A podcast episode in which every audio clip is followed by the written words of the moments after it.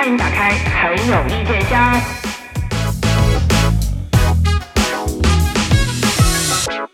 意见有点大呀，怎么着？这个向往的生活节目组发了一条微博，他遗不遗憾自己怎么以什么方式上热搜，和观众没关系。我遗憾的就是他们节目为什么还不停播？复议复议，向往生活节目组请停播。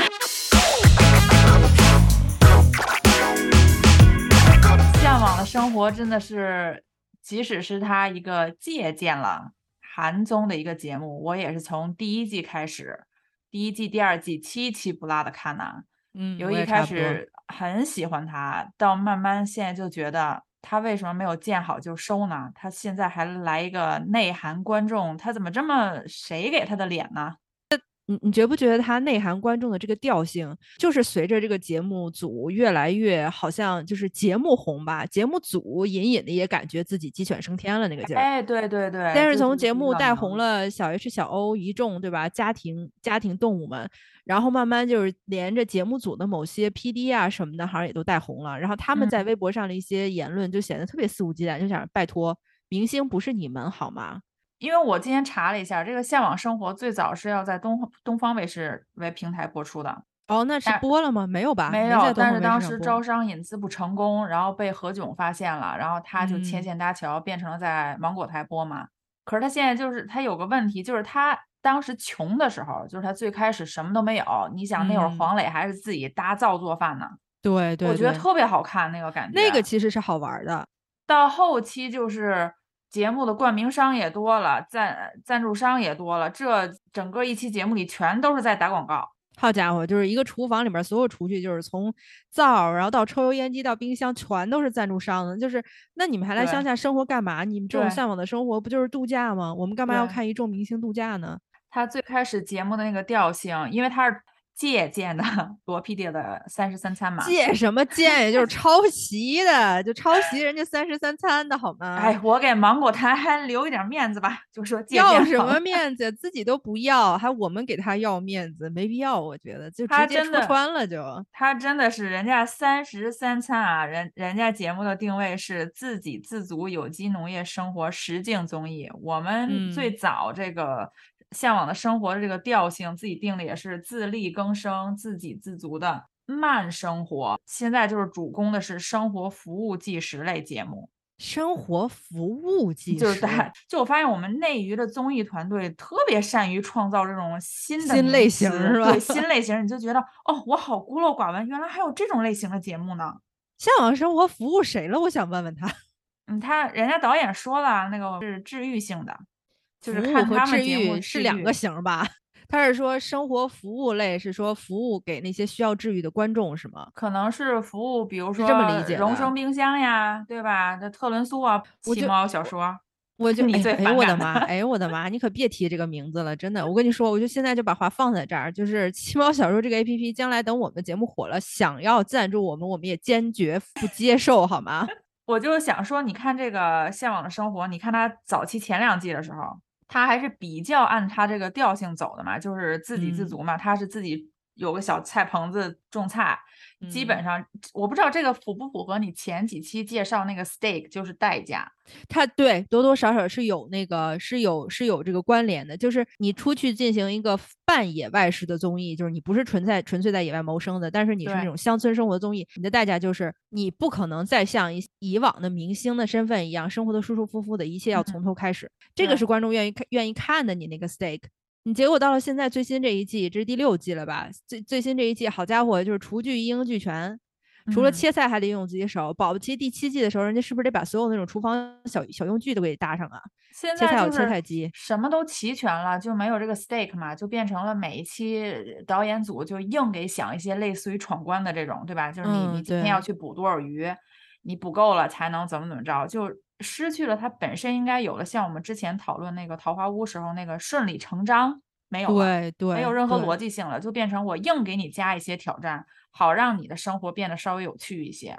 你看他第一季的时候，因为他什么都没有，从搭搭灶那个搭锅什么的都要他们自己动手。然后为了获取一些稍稍大家可以理解的日常生活的便利，然后他们需要去摘玉米，然后他们需要去做一些农活，连柴都需要自己劈，这个是合理的，这个是观众可以理解的，对吧？就是我们连自来水都没有，或者说我们今天晚上，对吧？大家很辛苦了，想喝瓶啤酒都没有，那我们就去通过摘玉米，然后通过搓玉米把它来物物交换嘛，这些都是合理的。但是这个节目组他就从这个。从摘玉米这块给跑偏了，每一集生活水平不断上升，但是玉米还要摘呀，那我们怎么合理化这个摘玉米的事情呢？然后就开始变成代价就越来越小，越来越小了。刚开始是你如果不摘够多少斤玉米，你可能连肉都没得吃，然后到现在变成，其实你要是不打那些鱼，你也不会怎样。对，毕竟大家晚上也都不住在这儿。以前他摘玉米啊，或者是劈柴之类的，可能是为了为乡村生活更添一抹色彩，对吧？然后他没有这些的时候呢，他自己种菜，反正就是你种什么菜，你吃什么。嗯，你要是想格外的额外的有肉呢，你就你就干我们分配给你的工作。如果你要是不吃这个肉呢，反正你就吃你种的菜，你没有菜你就没有饭吃，所以有这个驱有这个驱动力嘛，那我就去种菜。嗯，现在就反正你不管怎么着，你有饭吃。就让人感觉，尤其是这一集第六季的时候，我刚我看到他们就是终于啊，就是嚷嚷了好几季，我们要娶马尔代夫，然后现在终于来到海南了。海边的小渔村确实挺可爱的，然后也挺恬静的，就感觉这帮人特别格格不入。你在一个那种看上去很朴质朴的小渔村里边，好家伙，那个双开门大冰箱，我知道，我也是。然后打开厨房，这个现代哟。然后那个什么什么抽油烟机，好家伙，一见这个油烟就是杳无踪影。然后在每天早上起来要喝咖啡吗？我们来做冰咖啡。请问你们和你们周围的环境有一丝一毫的联系吗？我想问问。对，就你们如果是追求这个生活，你们何必非要去那儿呢？你们在三亚一个高层酒店里也可以过得挺好的。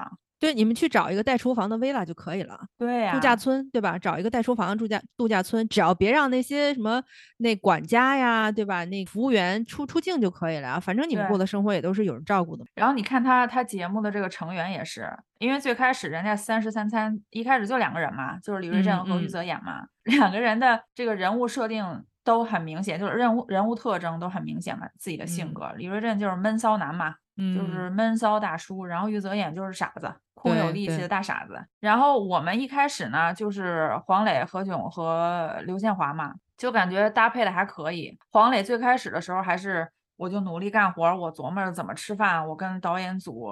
比如说有一些意见，就是哎呀，你不要二百克玉米了，你一百克玉米，你就把这个五花肉给我们吧。到后来就变成了黄磊什么都不参与了，就是做饭。而且到后来，你能明显感觉到黄磊的对对于节目规则的不尊重。就是咱们先不说这个节目规则有没有道理啊，就是能感觉到他是制片人这件事情几乎都呼之欲出了。就是大家都知道这这个节目他说了算，他说什么规则可以执行就可以执行，什么规则不需要执行就直接就是碾压式的忽略他们。最开始的时候，只是突出大家克服了各种困难，在这个乡村里开始定居下来，开始生活嘛。到后期，由于黄磊做饭这个也也炒出名堂了，对吧？大家就都是哎呀想吃黄老师的饭，到最后就变成。哎呀，这个给他捧的呀，就是每一期嘉宾来就是为了夸，最后就是花二十分钟时间夸黄老师做的饭。然后呢，每集的重点就变成最后那顿饭了。黄磊到最后，可能他从极挑的时候就给他树了这个老狐狸的人设，就是他聪明嘛，他智商高。嗯，他现在就好像挺享受这种我全能，我全才，我啥都知道。我啥都懂，对对对，什么都得靠我。向往的生活没有我就不行了。如果一个人这么全才，什么都什么都会，什么都懂的话，他节目里任何一个在乡村生活对明星产生的挑战，这个 stake 也没有了。就是黄磊永远是凌驾在节目组和节目设定之外的。他的聪明才智也好，或者他的这个老油条也好，节目组你们做的任何设定跟我无关啊。就是我肯定是要反杀你们的，或者说我肯定是要否认你们的。就是在这样一个情况下，他们戏剧演员 最重要的就是你不要突破第四堵墙啊！你现在是。七期都在突破第四堵墙，玩这么一一期两期，大家觉得挺有意思啊！你看，你看黄磊。他就能猜透了，可是七期都是这样，真的挺无聊。我他能猜透节目组，我也能猜透他。对，几乎都知道他下一步要干什么。而且其实从几挑开始，他那个老狐狸形象我就不是特别的喜欢，不不是我的菜。我是觉得就是大家来做综艺嘛，就是你当疯子，观众当傻子。就是你要是那么精，非得就说挑明了跟观众说，哎，你看他们傻不傻？他们傻不傻？我比他们可精。那观众就是观众是真傻吗？我请问你。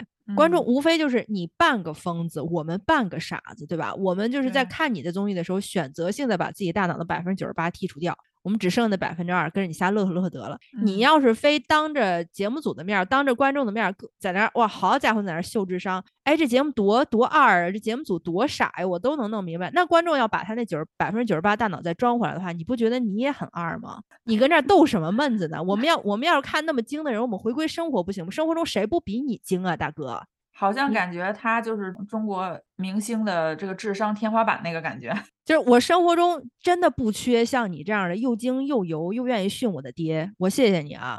我真的从生活里逃离，抛就是抠掉我百分之九十八脑子来看你这个节目，就是不想看你在教我怎么生活了。还有你看他前几季，我为什么那么喜欢看前两季啊？他前两季在豆瓣的评分还是维持在七点五，第二季是八分嘛？其实他到第三季还能维持在七分以上。这种慢综吧，我爱看的是因为喜欢看请来不用嘉宾很多，一个或者两个，或者是哪怕三个。首先，嘉宾之间是有联系的，很熟，能开玩笑。然后呢，嘉宾跟这个常呃飞行嘉宾和常驻嘉宾呢也关系很好，就大家都开得起玩笑，然后又很熟，然后谈话就很顺畅、很自然。他前两季你看他请都是什么呃任泉李冰冰，本身就是多年好友，嗯，来了之后互损什么都没问题。包括那个最开始哪怕是宋丹丹是吧？宋丹丹跟他儿子来，你你想宋丹丹跟黄磊应该也挺熟的，就聊起来就挺顺畅的，年龄又差不多，开玩笑也 OK。就哪怕是女排姑娘来那几期，女排姑娘可能跟他们没那么熟，但是因为女排姑娘那几个人挺熟的嘛，然后大家就不会产生特别哦，我我自己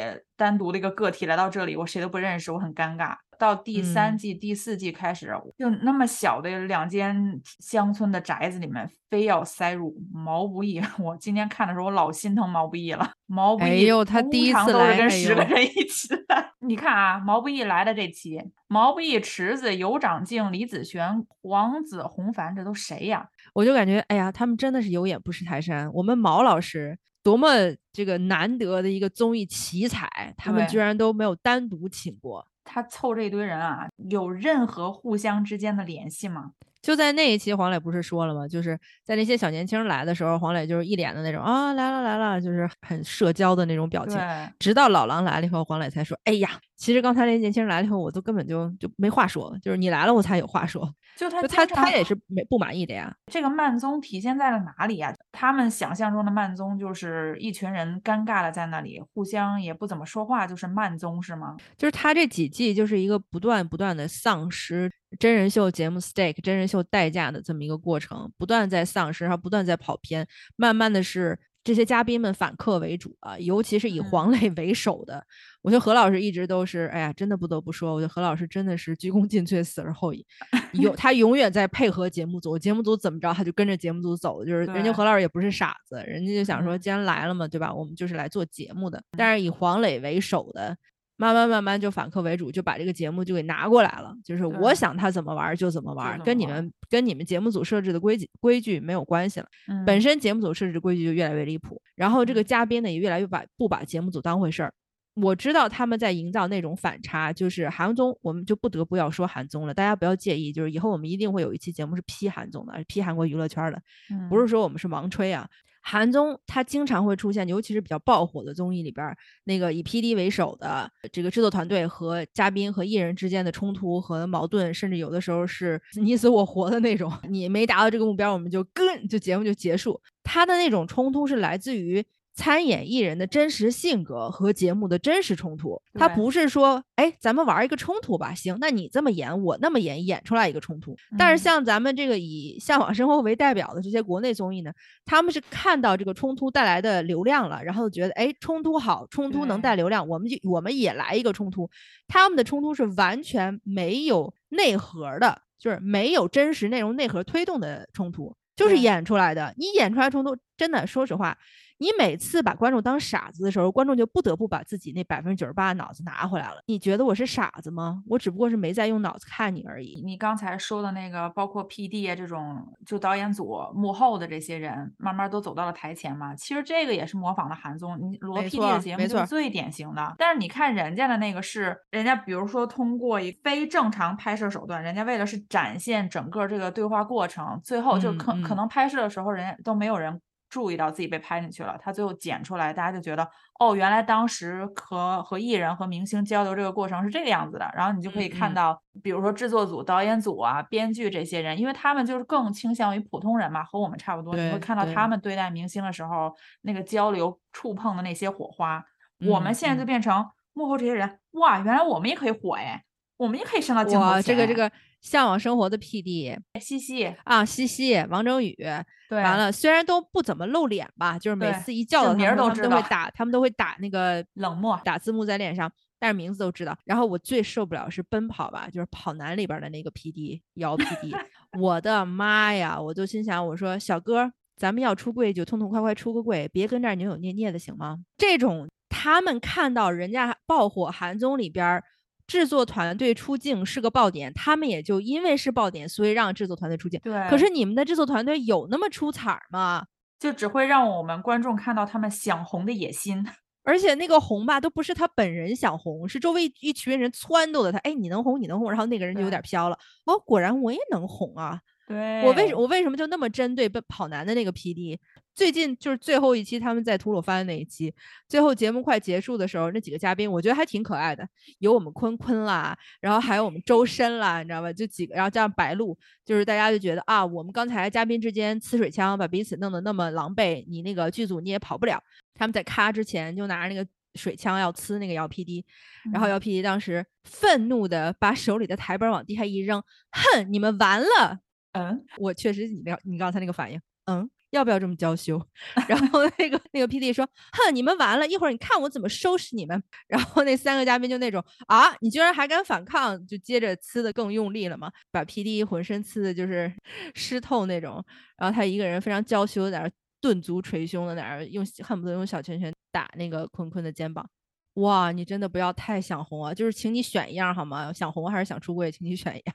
你说到这儿，我不得不跑个题啊！先不说向往生活跑个题，我觉得国内模仿罗 PD 最热衷于模仿他的就是吴彤啊！哎，我真的没办法在嗯，就是吴彤，你可不可以去？嗯，真的，你又没有才华，又不好笑。完了，有的时候还认不清字儿，你不要装了行吗？你没有那个 出镜的天才，你不要装了。可是他好爱出镜啊！他的节目只要是户外的这种，一定要在第一期像罗 PD 那个一样，就是来来来来来，跟大家一起朋友们，大家聚在一起吃个饭。我每次看你真的没有那么有才，好吗？对，我说导演，其实我也不是很想看你们吃饭嘞。回到向往的生活，整个这个流程就是越来越跑偏嘛，跑的有点厉害了。你看他最新的这集啊。下周不是就是周六这期不是就是最新最后一期吧？应该是最后一期，一般都是十四期嘛。可不可以是中最终季最终集？我很希望是。你看他又凑了这三三组嘉宾啊，凤凰传奇、刘纯燕、赖美云，他们三个的关系在哪里？思密达，赖美云是那个什么 S N H 什么四十八的。那他们三个的咖真的很不搭哎。刘纯燕那么大那么传统的对吧？正经的体制内老师这个咖，凤凰传奇这么全民。偶像组合的咖，然后加一个 S N H，这个组合从来就火过吗？呃，他们是不是每期必须找一个小胡咖来陪一下张子枫？我就觉得他第六季就是这个特色，就是他第四第四季第五季有点走的，就是凑一大堆人凑到一起嘛。可能是不是收到了网友的这个回馈，就是哦，你你这么着，可能收到是黄磊的回馈，就是你这样不行啊，我不高兴。然后呢，这一季就是搞的，除了沈腾、马丽那期，嗯嗯，就是每一期都是请了几个，我还哦。他终于搭一个对第二季的那种感觉了，哎，偏偏要搭那么一两个，你也不知道是干嘛的。比如说姚安娜呀，还有那个刘震云和呃刘奕君来那期，那二位兄弟是来干嘛的？我也不知道他们是谁，我也不 care。然后他们来就吃了一顿饭就走了，就是那你干嘛？你就是你干嘛还让人孩子来呢？大老远的，又要 cue 一下张艺谋。张艺谋又怎么了？最近他他还是一觉睡到十二点不起来吗？就是我认为第五季、第六季请他也真的是个败笔，尤其是第六季，他真的来了以后真的好平静啊，一点儿包袱不贡献呢。就是他他确实也干了好多事儿，就是人家干什么都带着他，捕鱼也带着他，然后开就是装饰小汽车也带着他，开 party 也带着他。他什么事儿都干，但是为什么他什么包袱都不提供呢？鹏鹏人鹏鹏还提供了一个野狗的包袱，对吧？他就是很无趣呀，因为他这个人永远想要展现出来，就是你看没看到我好努力啊？他做什么都是努力，他连去比如说开拖拉机什么的，其实你看到他哇，他开那期真的是很卖命的在开，但是你一点也不觉得好笑，就觉得这是个综艺呀，大哥。我真的不知道是不是他的工作室给了他很多的压力。他其实有的时候蓬头垢面讲家乡话的时候还是挺好玩的。嗯，为什么一定要把自己收拾的，就是二十四小时都是偶像的那个样子，然后特别的恰当、恰到好处，然后到哪儿都一副傻乎乎的，然后纯洁无瑕的样子？对对，为什么呢？我就很受不了他三十一岁了，为什么还是呃，就是说他真的很单纯。好了，他这么单纯，他怎么能带领一个团队、一个公司啊？你让人怎么信呢？我真的就是我，我是说一切都是出自于我真的没有很反感这个人，我就是觉得为什么他哪儿哪儿。都那么不对劲儿。自从张艺谋在韩国出道，就当时他出道，我我是眼睁睁看着他出道的。当时也感觉那个 XO 那个组合里边有那么几个中国孩子，其中他属于最努力，跳舞也是最用心、最狠的一个人。我感觉哇，这个好好好，咱们中国孩子这么努力。然后直到他回国之后，其他的一些表现，虽然我也不听他的歌，然后我也不看他的 MV，偶尔看看他的电影，我就感觉啊，这孩子确实满地开花，哪哪都干了点什么事儿，确实挺努力的，养家嘛，对吧？总得挣钱嘛。但是你非要把他捧到《向往生活》这么样一个舞台，这么考验一个人个人魅力的舞台，我就不得不说，张艺谋真的没有个人魅力。他永远展现出来就是我什么都不懂，我不谙世事，但是我又很努力。就是哪怕你真的就是他说家乡话时候的那种不谙世事，都比他包装出来的那个不谙世事要让让人信服的多。而且他每次在一个综艺节目里展现自己很努力的时候，我就觉得不仅不好笑，看着我还觉得心累啊！我也是，就是大家都挺累的，就谁不努力呢？你就别搁这儿再提醒大家了，行吗？就是你越努力，我越觉得你苦，我越觉得孩子既然对吧，既然这么辛苦，咱钱挣的是不是也差不多了？你就存点定存，回家歇着吧，别这么折腾自己了。你看他前两期不是要他不是要开演唱会嘛，搞一个健身教练，对，那个真的是搞得我特别的无奈，我就想说。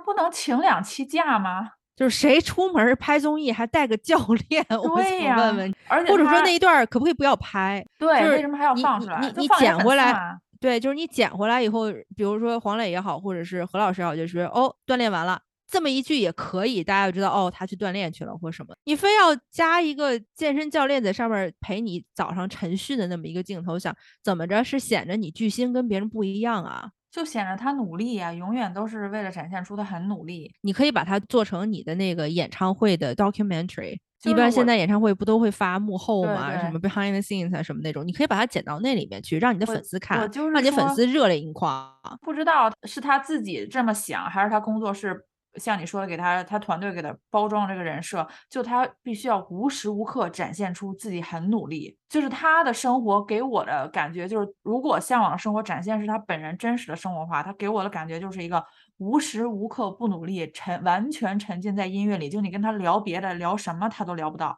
他可能本人确实是这样的，我们必须要客观一点啊，就是他本人可能确实是除了音乐什么都不感兴趣，音乐是他挚爱。但是如果你真的是这样子的，那你不适合综艺节目，尤其不适合慢综，尤其是不适合生活类慢综。我们不想看到这样。我仅代表普通观众，我不代表你的粉丝。你的粉丝想看到你二十四小时，对吧？Twenty four seven。作为普通综艺观众，我不想看到一个苦大仇深、二十四小时都在写着“努力”二字的艺人。我想看到你有趣的一面，我想看到你傻乎乎的一面，我想看到你像人的一面。我谢谢你啊！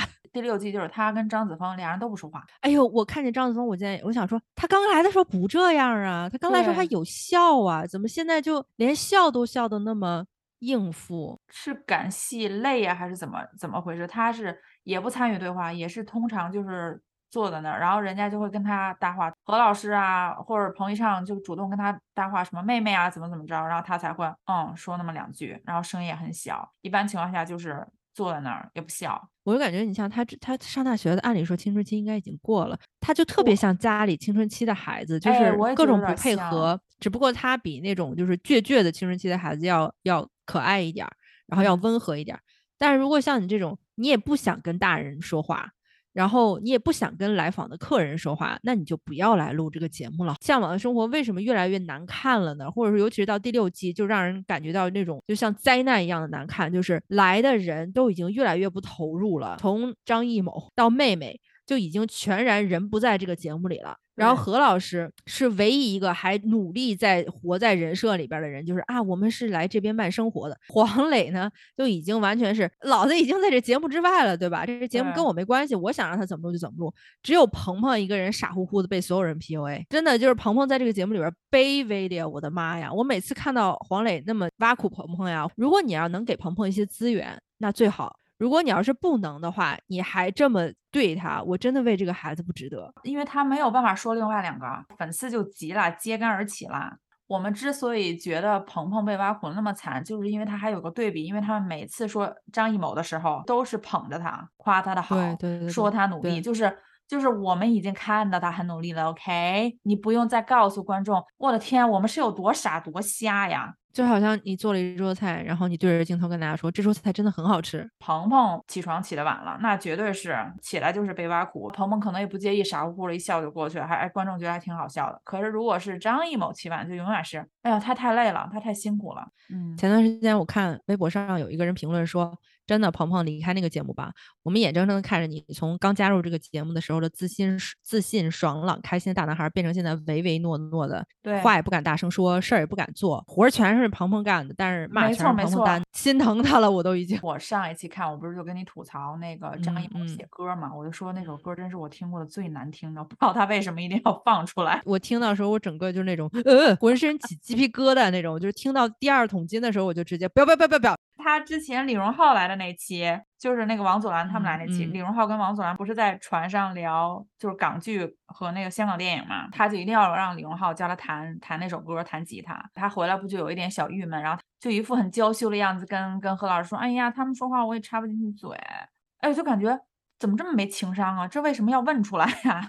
就好像就是感觉插不上嘴就插不上嘴，曾国藩白读啊。然后反观就是鹏鹏更加，他谁都会照顾的很好，人家是正正经经从地底下上来的，那属于从从前默默无无名的小演员，然后慢慢慢慢。演技获得肯定，然后资源也慢慢起来了。他是真的知道默默无闻是什么样子的，所以每次来一个小咖的明星，他也会比比较尊重人家。我觉得鹏鹏是一个在影视圈里面摸爬滚打起来的孩子，年轻的时候就见识过被人白眼的样子。那他长大了以后，他自然而然，如果他是个善良的人，他就不会再把这种白眼转带转给别人。而且鹏鹏是真的是，就像我们看韩综的那些展示真实性格的，他来到这里就是我就是做我自己。鹏鹏第一次蓬头垢面出现在镜头前的时候，我都感觉哇，太宝藏了！这个孩子不像《奔跑吧》最近一期所谓的几个明星素 颜出镜。我想说，粉丝说了啊，这个我要澄清一下，素颜不是代表就是刚起床的蓬头垢面就叫素颜。不化妆哦，淡妆就是淡妆也叫素颜，对我既然我们就在说跑男嘛，就最后一期已经收官，就是这一期收官这一期了。然后而且剧组设置的各种悬念也是，大家就是莫名其妙被一个什么赏金猎人偷袭，怎么怎么样，然后所有证据都指向郑恺啊，结果人说不能够啊，不可能啊，郑恺本人在就是陪苗苗坐月子啊，他肯定不是他呀，怎么怎么样？结果最后揭秘就是郑恺，但他是远程。你既然把这个悬念就是掀的这么高，到最后你要是郑恺本人不到现场，我真的觉得你就是怂爆了。结果人节目组还说，对我们远程请到的郑恺，然后全程都是一个工作人员代替郑恺撕的别人的名牌，就是当大家都以为啊。难道难道真的是他？没错，就是我。我远在上海。节目组，你们真的是把真的是把观众当猴耍，玩的如此之熟练。就是我们都不配有脑子，我们都不配有，我们都不配有认知，你知道吗？我要开始骂了。就是看这个向往的生活，这个王征宇也是说。哎呀，我我们到第六季了，观众还愿意讨论我们节目内容本身，就挺不容易的了，挺宝贵的了。就是别的节目都是什么明星什么什么的上热搜，我们还是因为节目内容。我心想，可是大家讨论是你的节目内容无聊，不是你的节目内容怎么样？你的它节奏是慢的，但它还是一个综艺，它并不是慢综艺，就是。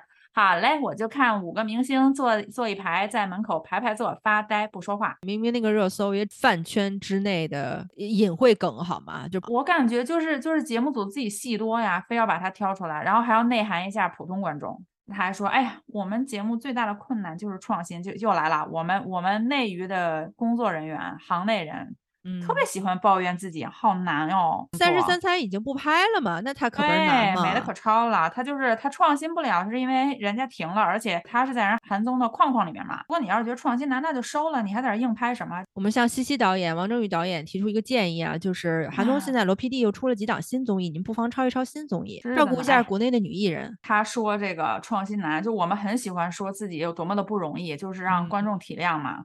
我就想到他这次不是内涵观众嘛，我就觉得我们内娱，我们内娱的综艺发展不好，内娱整个的状况不好，仿佛都是观众是原罪。哦，怨我们了，怨我们了。对，就是我们观众要有耐心、有包容心、有同理心。我们要理解艺人、理解明星、理解节目组。就是明星拿着二百万的这个酬劳去个什么山区呀受苦之类的。如果说，哎呀，我的手不小心破了，哎，我的脚不小心崴了，干活的时候我要理解，创新不出来。哎呀，我们这内容无聊，创新很很困难的，我们要理解。演员体验一下生活，哎呀，我恨不得就得跪下来。歌手真唱一次，我就得痛哭流涕的磕头啊！妈呀，你总算真唱了。就是咱们不是在看综艺，咱们是在供祖宗，是吧？就像你说的，那明白了。那我那我这个观众的心态就放正了。像你刚才说的。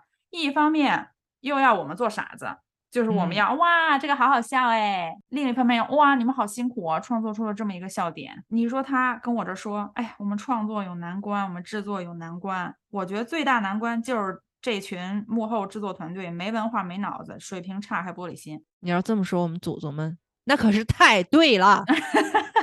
祖宗们真的是又没脑子又玻璃心。想问这些什么吴吴彤也好，王征宇也好，就这些。内娱的综艺的制作团队，我们一个观众给你贡献收视率的，是因为我们看你的节目，你的节目才有了这些赞助商，你招商才能这么成功。怎么到最后还变成我们得跪着求着？我都已经就是，我现在只有两个 mode，只有两个模式，一个模式就是，哎，您是我祖宗，您干啥都对。然后另外一个就是，我去你吼吼吼的，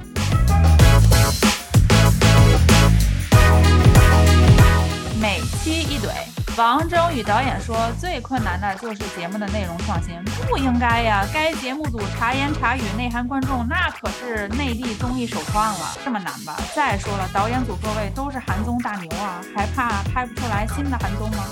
紧着跟着更新就行了。”